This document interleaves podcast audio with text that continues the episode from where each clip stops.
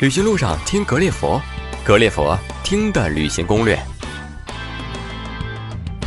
欢迎大家来到格列佛听的旅行攻略。那么今天呢，我们格列佛请的嘉宾还是我们的老朋友啊，唐君毅。那么今天呢，我们俩呢继续给大家聊韩国，聊一聊韩国结婚的那些事儿。那么现在呢，他在我们格列佛的线上，那么请我们的小唐出场。小唐好。哦，主持人你好，各位听众朋友们，大家好。那么这一期节目呢，也是由我们的合作伙伴丸子地球呢赞助我们来播出的。小唐在韩国这边呢工作生活了也十多年了，那么你给我们讲一讲，那么韩国人结婚的婚礼以及这些习俗和我们国内有哪些的不同好吗？哦，好的。呃，因为韩国毕竟是一个单一民族的国家，所以存在了很多同姓式的结婚。呃，在韩国呢，像金呐。朴啊，李呀，啊，崔呀，都是人数呃比较多的这样的大姓，所以呢，呃，早些年就会有，呃，同姓不结婚这样一的这样的一个说法和一个风俗，但是，呃，毕竟这几个大姓还是涵盖了韩国大多数人口，如果说一定要和外姓结婚的话，那么一定程度上造成了男女双方，呃。在择偶时会有一些困难，后来慢慢慢这个风俗也改掉，就是会确认，呃，虽然说是同姓，会确认这个姓氏的来源，可能有些是从哦釜山什么地区的金姓，有些是首尔地区的朴姓，那么确认完祖上几呃几辈，这个没有什么特别的交集之外呢，啊，男女双方可以正常的结婚。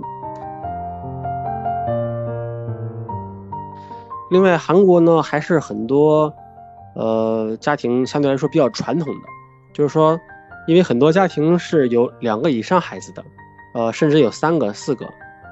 那么，当老大还没有结婚，但是老二、老三有了合适的呃适龄婚呃适婚对象，准备去结婚的时候呢，那么有些家庭会，呃，保持他的传统，必须是老大结婚之后呢，才允许老二、老三再结婚。这个呃风俗呢，在一定时间呢也存在过。嗯，了解。哎，我追问一个问题啊，在国内结婚的时候，一般来说呢，嗯，都是有一个车队，然后前面有一个头车，然后还有摄影，然后后边还有一个长长的车队。那在韩国结婚的时候，有这样的车队吗？去迎娶这个新娘子？呃，迎娶新娘的这种婚车肯定是有，但车队呢，这个基本不存在。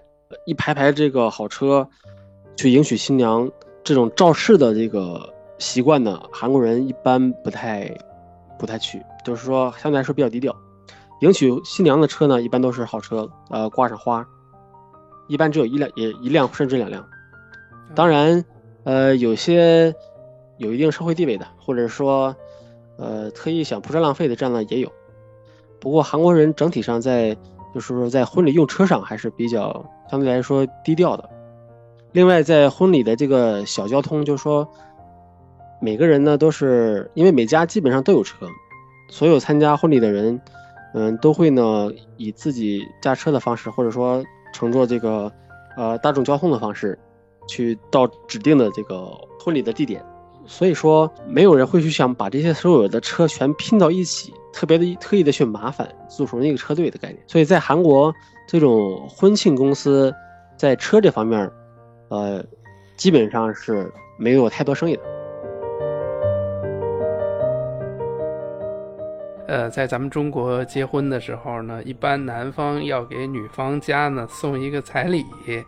那么在韩国有这样的一个习惯吗？或者有这样的一个嗯习俗吗？哦，韩国也有的，就是要给女方家送一份彩礼。另外呢，呃，上一期的节目也说过，呃，因为韩国人结婚在买房的时候呢，也会出现呃也很困难，所以一般都是男方家出一个大额的保证金，这个作为全税金去租一套房子。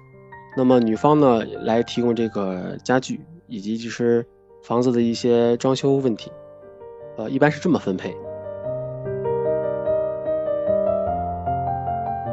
那我再问一个问题哈，那么就是在国内如果办一个婚礼呢，那特别是在这种一二线的城市，价钱已经不便宜了。那么在韩国，如果这个年轻人举办一个婚礼的话，那么你觉得大概的费用要比国内高呢，还是比国内低呢？肯定要比国内低。这边的婚礼方式比较简单，就是等于是吃完饭之后就走了，没有额外的一些这个过多的消费。呃，一般呢，呃，都会租用一个指定的呃婚礼场。婚礼场在一些日子呢，可能几家呃几组婚礼会同时进行，会隔隔开每一些这个串开时间，呃，隔开一些那个间断，会同时进行。那么婚礼的整个过程一般都是在压缩在一个小时左右，包括就是双方见证啊，包括祝词啊，包括这些纸花啊。整个过程都在一个小时左右，那么吃呃结束完之后呢，就开始吃饭，吃饭，然后双方敬敬酒。但吃饭呢，很多也都是，呃选择在自助餐厅。自助餐厅呢，呃吃完了吃多少拿多少吃也就走掉了，所以不会有那种像国内说那种大桌，一桌上指定多少多少菜，多少什么多少多少酒，多少多少烟，这么一个标准。所以说。因为没有太多的这个，呃，在固定支出上花费太多，所以在婚礼的这个整体费用上，呃，不会有比国内更多。呃，另外呢，呃，韩国人在参加婚礼的时候也相对来说比较呃识趣，他也会先去考察一下他所选择的地方是在一个什么标准、什么级别。比如说自助餐厅，那么一人份正常的价格要在。比如说两百块钱，他要是是彩礼送的两百块钱，那可能就不好意思了，可能就是稍微三百四百，而且几个同事之间也会相互这个呃有一个交流，不会过意的给太多，所以整体上韩国人在就是参加婚礼上没有过多的负担，都会觉得是一件很有意思的事情。呃，另外在举办婚礼上，呃也没有说因为这个原因啊很费心的。就是因为整体上都已经比较成熟了，完全委托于婚礼场就可以了。而且大家默认的这个婚礼的模式呢，还是，呃，我觉得是比较简单的。那我觉得就是不会出现像国内的结婚的时候喝酒啊，比较大尺度的游戏啊，不会发生这样的事儿啊。啊，这种情况，呃，基本上是没有。如果，呃，有的话，可能会。当天甚至是第二天，呃，就成为全国新闻，就被爆出去了。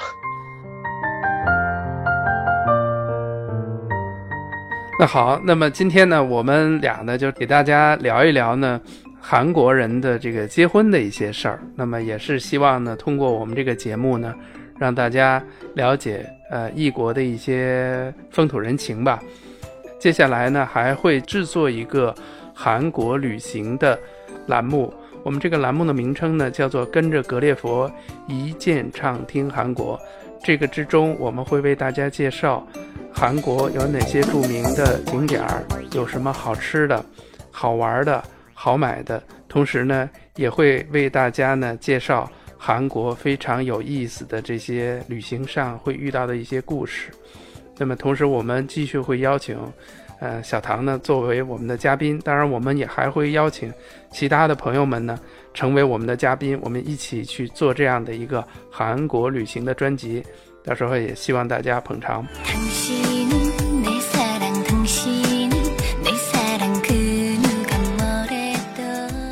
如果对我们的节目感兴趣的听友呢，也可以关注我们的微信，我们的微信是听格列佛的全拼。那么。加入微信后，您回复我们达人的信息，您也可以有机会和我们的达人进行更近距离的一个互动。这一次的节目我们先到这里，谢谢小唐唐君毅接受我们的采访，也最后谢谢丸子地球对我们这个节目的大力的支持，谢谢大家。